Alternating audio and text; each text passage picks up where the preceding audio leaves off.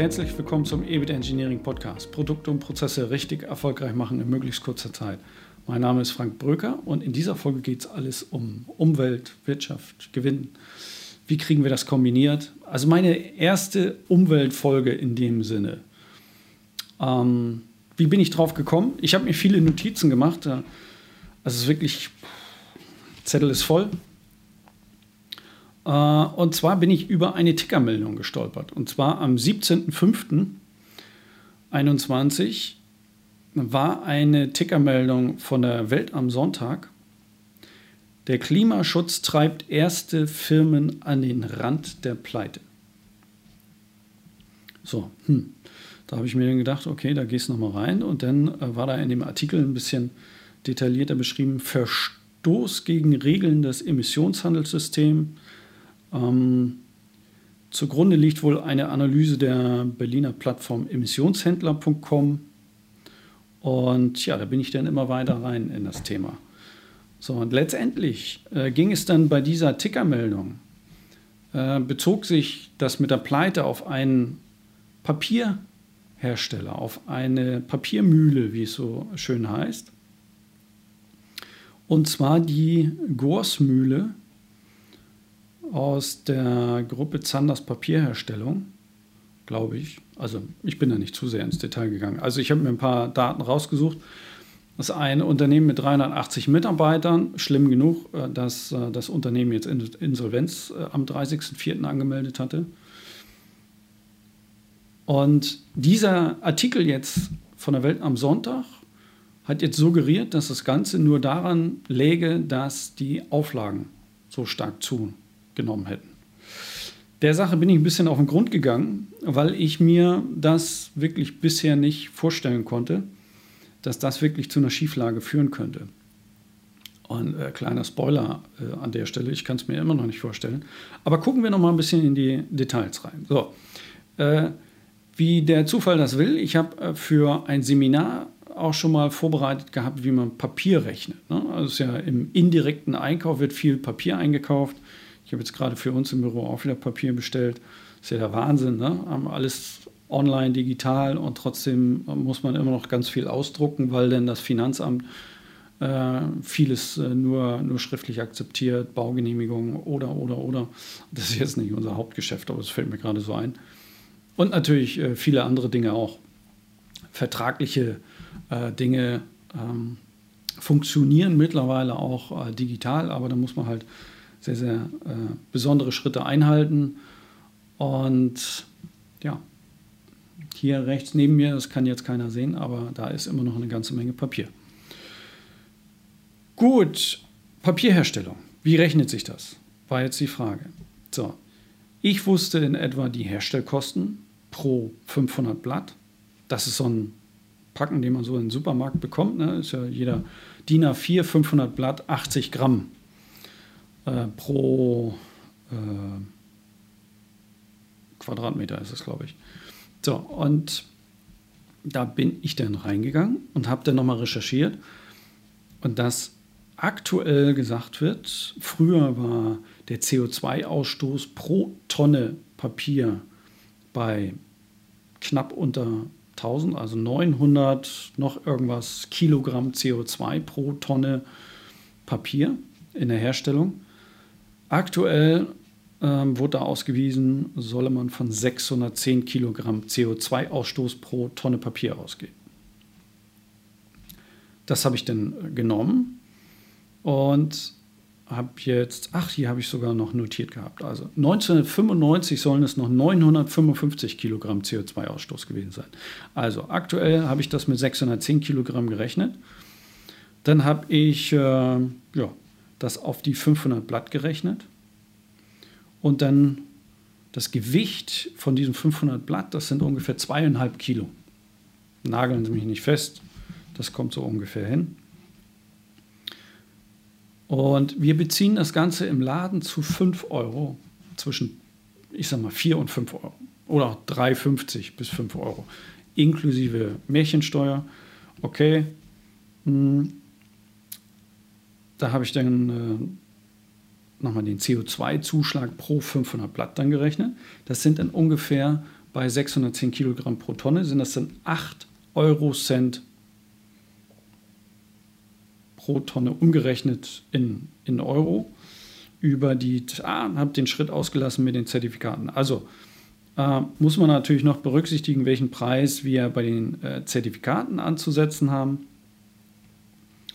Ähm, so, da komme ich jetzt gerade geschwind nicht drauf. Doch, bei 180 Euro die Tonne wäre das dann. Nein, habe ich nicht dazu geschrieben. Doch, da. So, Entschuldigung, ähm, habe hier wirklich ein, eine ganz, ganz schlimme Handschrift. Also, wir sind im Dezember gewesen bei 23 Tonnen pro Emissionszertifikat. Pro, also 23 Euro die Tonne CO2-Zuschlag. Das ist eigentlich ein Witz, ne? Ähm, schon alleine deswegen ein Witz, weil das Umweltbundesamt ausweist, dass wir pro Tonne CO2-Ausstoß Schäden dagegen rechnen müssen von umgerechnet 180 Euro pro Tonne. Schon eine große Differenz. Nichtsdestotrotz ist jetzt aufgrund äh, der Erholung, Corona bedingt und so weiter, ist der Kurs hochgegangen jetzt auf 52 Euro pro Tonne für die Zertifikate. Das heißt, um jetzt diesen Ausstoß abzudecken, hätte jetzt diese Papiermühle also pro 500 Blatt an Anteil an Emissionsrechten von 8 Cent, 8 Euro Cent, 0,08 Euro erwerben müssen. Und daran gehen die pleite. Gut, ich habe das jetzt dann nochmal ins Verhältnis gesetzt und dann wird es schon ein bisschen interessanter. Nämlich äh, habe ich mal so grob gerechnet, habe es nie mit, mit einem Experten geprüft, aber die reine Herstellung des Papiers, Mehrwertsteuer sind da noch nicht drauf, ähm, so dass man das ins Verhältnis setzen kann. Also rein Herstellkostensatz 500 Blatt für 1,25 Euro. So, Daumenwert über Anlageneinsatz und so weiter und so fort. Gerne mal ein Feedback von irgendeinem Fachkundigen aus der Papierindustrie. Hier habe ich jetzt nicht groß noch Altpapieranteil und da gibt es dann auch Kursschwankungen. Aber wahrscheinlich komme ich, komm ich da ganz gut hin, weil ganz, ganz viele Handelsstufen ja auch dazwischen sind. Und wir, wenn wir teilweise 100.000, eine Million Blatt, große Unternehmen kaufen teilweise eine Million Blatt Papier in einem Schwung äh, ein, im Rahmenvertrag oder wie auch immer. Und dann kommen wir natürlich deutlich runter. Aber unter die 1,25 Euro habe ich nie irgendwie einen Kurs gesehen. Also von daher könnte sein, dass es passt. Und auch 8 Cent auf 1,25 Euro sind 6,4 Prozent. 6,4 Prozent, jetzt gerade äh, in Zeiten der Corona-Pandemie, da sind viele Unternehmen froh, wenn sie das an Gewinnmarge überhaupt noch übrig haben. Jetzt muss man sagen, Papier dürfte ja eigentlich gar nicht beeinflusst gewesen sein, ähm, schon, schon gar nicht Klopapier. Wobei da ja auch das Problem ist, das, was wir an Klopapier vorher alle gebunkert haben, also ich nicht, aber viele andere, wo ich mir heute immer noch an den Kopf fasse, ähm, führte dann dazu, dass natürlich der, der Absatz jetzt irgendwann zuletzt äh, eingebrochen war beim äh, Klopapier. Oh also rein jetzt mal auf DIN A4 Seiten äh, gerechnet, äh, die wir so durch den Drucker jagen oder Zeugnisse äh, drauf ausgestellt werden oder wie auch immer. So Geschäftspapier typisches. Da sind das also 6,4 Prozent zuzüglich der Herstellkosten. Das heißt, das sind Kosten on top. Jetzt muss ich sagen, das ist ja nun keine Überraschung. Vorher im Dezember waren das dann äh, nicht 6,4, sondern halt äh, ungefähr die Hälfte, wenn dann 3,2 Prozent. Und dieses Thema Emissionsrechtehandel, das gibt es ja auch schon eine halbe Ewigkeit. Das Problem könnte natürlich sein, wenn jetzt wir auf den Weltmarkt gucken, ganz viele vom Weltmarkt, die äh, China, USA und so weiter, da gibt es keinen Emissionsrechtehandel in, in dem Sinne. Und die können dann rausblasen, wie sie wollen und super dreckig und günstigst möglich produzieren und haben eben nicht diese Zusatzkosten. Das kann ein Problem sein.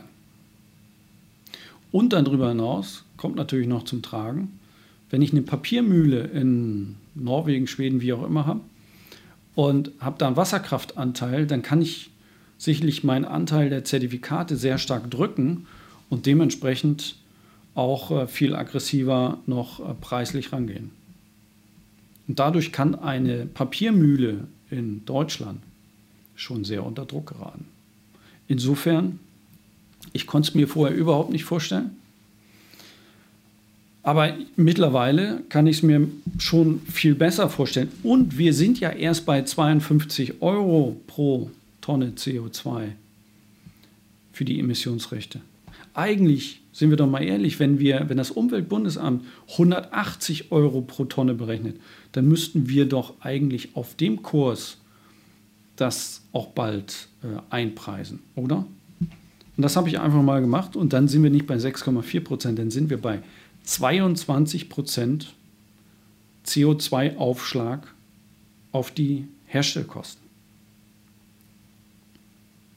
Das finde ich krass. Das hat mir so ein bisschen die Augen geöffnet. So, führt uns dann natürlich schnell zu der Diskussion, was ist denn Sinn und Zweck der CO2-Zertifikate?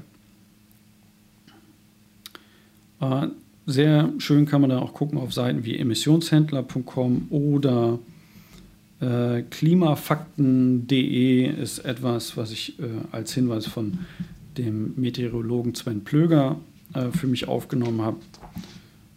Das äh, fand ich, genau, klimafakten.de.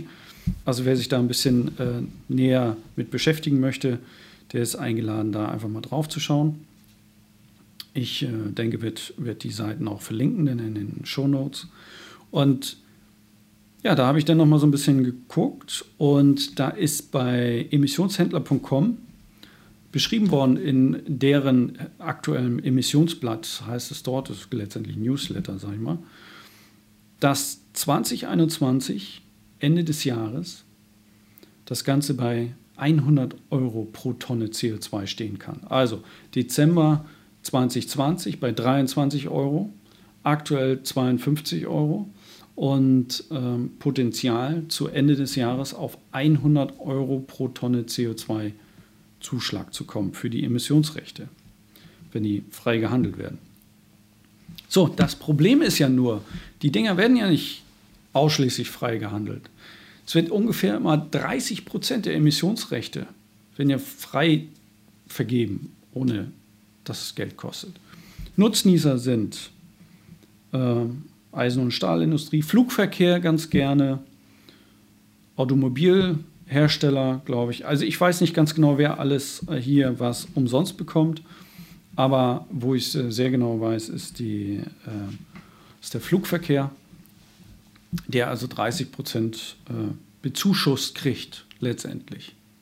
Muss man sich mal im Kopf fassen.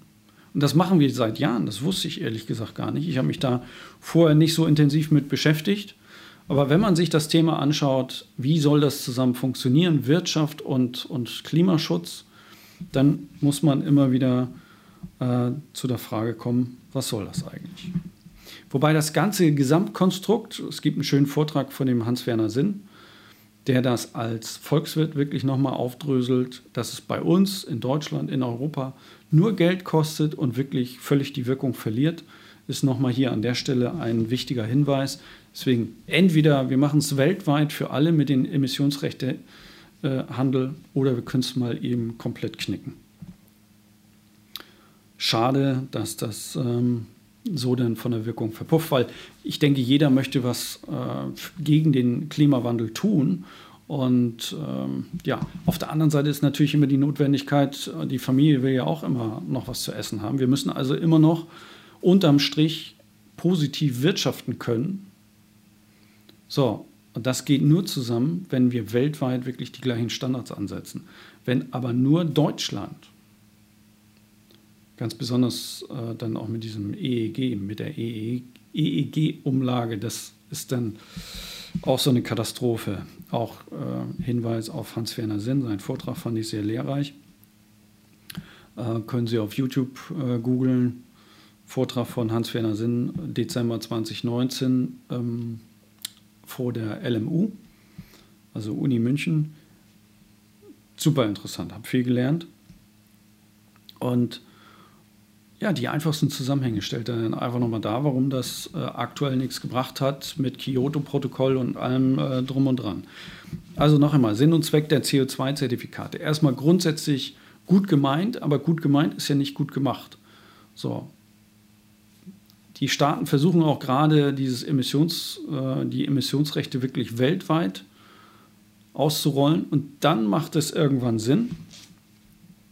Aktuell scheint das wirklich weniger Sinn zu machen. So, gehen wir weiter. Schön, schöne Meldung. Ähm, auch in der Recherche jetzt im Vorwege jetzt auf diese Folge noch rausgekommen. Vorneweg, ich bin nicht politisch aktiv. Ich bin ähm, ja, mehr im konservativen Lager. Ich bin aber auch den Grünen sehr zugeneigt, weil die gute Ideen haben.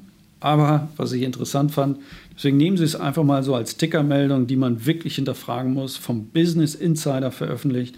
Und da der Hinweis, dass es als erstes veröffentlicht wurde in der Frankfurter Allgemeinen Sonntagszeitung.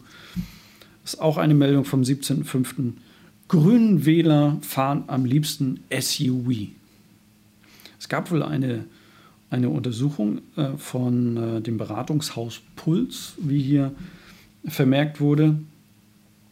Und da kommen die Anhänger der, der Grünen auf Platz 1. SUV-Liebhaber. Ja, Grün und SUV passt ja eigentlich nicht. Ne? Platz 2 SPD, Platz 3 AfD. Dann Union, dann FDP und ganz hinten liegen die Linken. Was man davon halten soll, ich finde, das Ganze hat ein Geschmäckle. Ich weiß nicht, wer diese Untersuchung gemacht hat, ob wirklich dieses Beratungshaus Puls auch sauber gearbeitet hat. Ich unterstelle das jetzt mal. Aber gleich mal äh, mitgegeben, es könnte ja auch gut sein, es steht ja noch eine Bundestagswahl vor der Tür, ob da eventuell einer dran gedreht hat. Die Grünen sind ja gerade sehr, sehr gut in den Umfragewerten unterwegs. Und jetzt kommt so ein Ding, die Grünen Wähler fahren am liebsten SUV. Nehmen Sie es äh, als Tickermeldung einfach so hin. Aber interessant an der Stelle ist auch, wie ticken denn die Kunden? Wir stellen das bei uns in den, in den Projekten fest. Äh, wenn wir über kaufentscheidende Kriterien sprechen und wir sind bei einem Werkzeugmaschinenhersteller, dann war das vor zehn Jahren Energiebedarf, war unter ferner liefen. Also sage ich mal, so eine Punktreihe 100 äh, dann ähm, sehr attraktiv und sehr wichtig als kaufentscheidendes Kriterium. Weil Energieverbrauch bei den Produkten maximal bei 1. Dann ein paar Jahre weiter hatte ich gedacht, es müsste doch eine extreme Entwicklung geben in der in der Akzeptanz, Wahrnehmung, auch auf Kundenseite. Und das war die ganze Zeit immer, immer total unten auf dem Einserniveau. Es gab hin und wieder mal die Anforderung, okay, die Maschine muss zumindest so viel Energie einsparen, dass dann gewisse Fördergelder bezogen werden können. Ähm, über den Weg ist ein bisschen Bewegung reingekommen. Aber grundsätzlich fand ich es extrem interessant, dass bis zuletzt, bis, bis vor, gerade auch die letzten Jahre wieder, dass der Energiebedarf völlig uninteressant ist. Nach wie vor. SUVs sind auch nach wie vor die Autos mit den höchsten äh, Anmeldezahlen. Das, das interessiert die Leute nicht. Trotz der Einflüsse wenn man dann wieder auf die Volkswirte wie, wie Hans-Werner Sinn schaut, die dann sagen, global betrachtet, sparen wir ganz viel und, und geben ganz viel Geld dafür aus, haben den teuersten Strom überhaupt. Und die Wirkung ist gleich null, weil woanders auf der Welt machen wir dadurch, dann Energie und Öl und so weiter günstiger, dadurch, dass wir verzichten und dort wird dann deutlich mehr CO2 emittiert. Das macht natürlich keinen Sinn. Wenn wir hier nur draufzahlen und wahrscheinlich frustriert die Leute das dann auch ein Stück weit. Das ist so ein Ding, entweder machen alle mit oder es funktioniert halt nicht. Oder halt über Verbote, klar. Aber wenn es dann wiederum nur in Deutschland verboten ist und die anderen, der Rest der Welt kann deutlich mehr raushauen und die Wirkung geht verloren, das macht doch keinen Sinn. Schafft ja nur Unmut. Ich selbst habe auch mal so eine dicke Karre gefahren. Ich auto mich da. Das ist vom Fahrgefühl her sensationell. Meine Frau hat das auch genossen und die ganze Familie fand das toll. Ich sage jetzt nicht die Marke, aber wirklich eine dicke Karre. Aber ich habe mir dann irgendwann gesagt, ich meine, ich habe drei Kinder, das macht doch alles keinen Sinn. So, und habe mir jetzt einen Dieselhybrid zugelegt. Äh, wer sich mit der Technik auskennt, kennt damit auch den Hersteller meines Firmenwagens. Aber ähm, letztendlich macht das genauso wenig Sinn. Weil eigentlich hätte ich mir, hätte ich es beim Diesel, rein Diesel belassen sollen, ganz normale Limousine und dann äh, bin ich gut unterwegs. Weil die ganze Batterietechnik einfach äh, dann auch noch zu dreckig ist. Ich hoffe, dass es jetzt langsam mal in Schwung kommt und dass der Strommix, und darauf kommt es ja an, der Strommix in Deutschland dann dazu führt, dass wir wirklich sauberer fahren können als mit Verbrennermotor und ähm, ich kann mich leider nicht so kasteien, dass ich nur mit der Bahn unterwegs bin, weil dann habe ich höchstens die Möglichkeit, mit dem Fahrrad zu fahren zum nächsten Bus, dann mit dem Bus zur Bahn, dann wieder mit der Bahn irgendwie in, in die Nähe eines meiner, äh, der Zentren, wo meine Kunden sind. Die sind meistens auch in der Pampa. Und dann wiederum äh, mit dem Bus und dann vielleicht den Rest mit dem Fahrrad. Wie, wie lange bin ich da unterwegs? Das ist wiederum unwirtschaftlich. Und da kommen wir wieder an die Grenze zwischen Umweltschutz und Wirtschaftlichkeit. Und das funktioniert doch nicht, wenn ich am Ende des Tages äh, vielleicht nur die Hälfte der Kunden betreuen kann, weil ich äh, dann so viel unterwegs bin. Und digital macht das auch nur begrenzt Sinn, weil letztendlich äh, ja, dieses ganze Stream und so weiter und äh, Sie sehen mich gegebenenfalls jetzt auf YouTube, wenn wir dann eine Stunde vielleicht voll machen, dann haben wir äh, ja, 0,25 Kilowatt die Stunde auch verbraucht. Hochgerechnet mit dem Strommix, das ist unser CO2-Beitrag, dann äh, über äh, dieses Video. Also auch da müssen wir dann zukünftig vielleicht ein bisschen mehr auf die Bremse treten aber irgendwie müssen wir in Kontakt kommen und, äh, dieses Wissen miteinander austauschen und darüber diskutieren. Okay. So, was heißt das denn letztendlich? Was ist denn jetzt zu erwarten? Letztendlich ist doch zu erwarten äh, Wirtschaftlichkeit und Umweltschutz.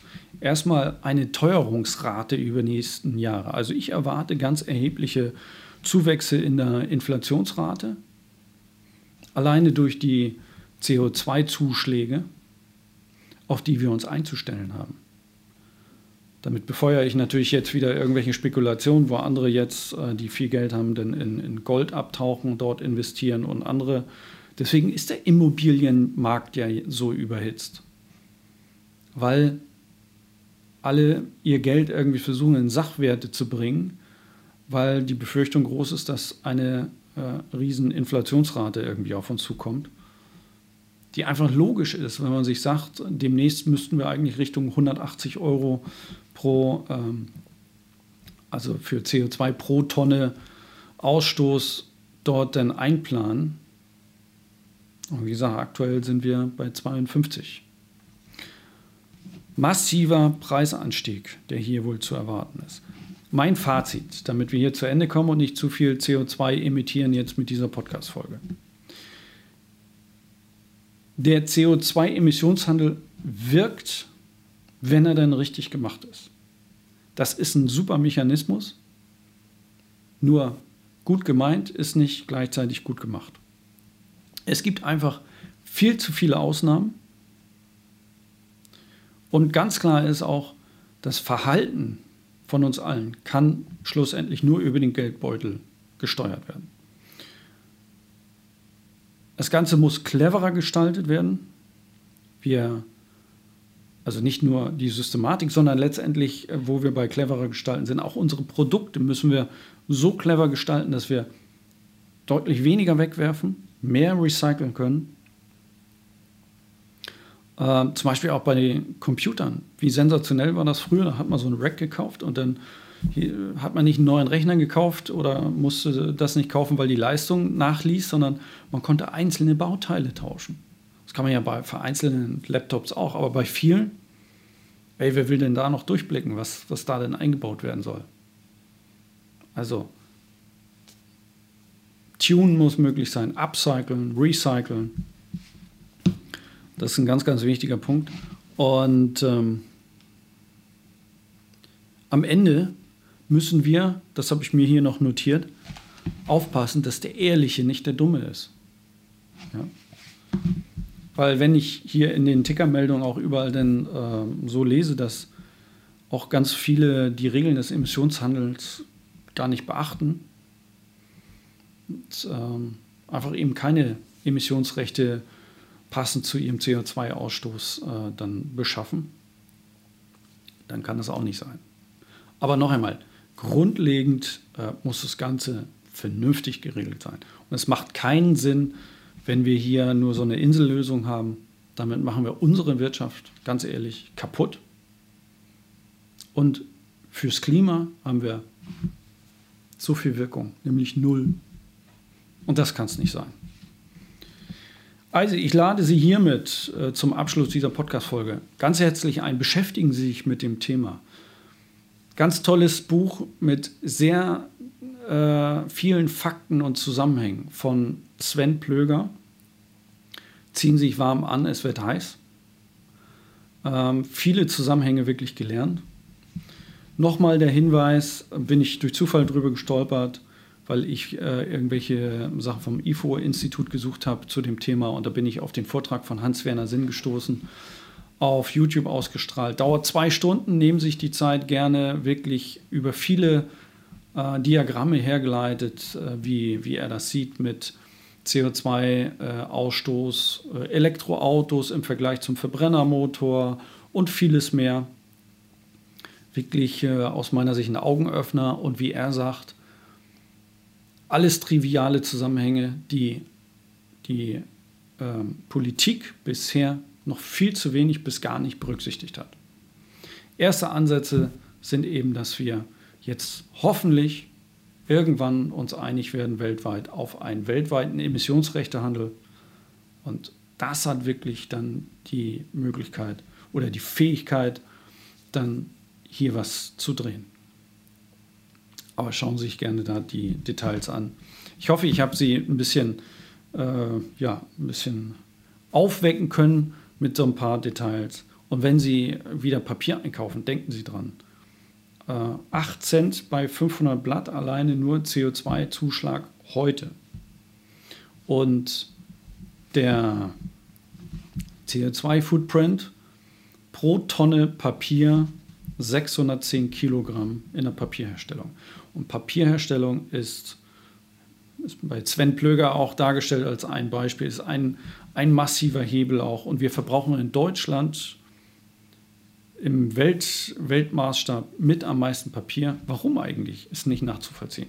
Also alles, was Sie ähm, nicht machen müssen, lassen Sie es sein. Tun Sie ein bisschen was fürs Klima. Helfen Sie letztendlich meinen Kindern, dass sie noch ein bisschen was von der Umwelt haben. Ich versuche weiterhin äh, dran zu bleiben, zu recherchieren, wie kommen wir wirklich zu einem gesunden Mix aus Wirtschaft und Umweltschutz. Und ich bin der Meinung, Umweltschutz muss am Ende dem Unternehmer Spaß machen. Hier, im Herzen und generell. Und dann kommen wir ans Ziel. Also, Alles Gute. Ich hoffe, da waren viele Denkanstöße für Sie dabei. Ich freue mich auf Feedback und äh, bis bald wieder. Ihr Frank Brücker.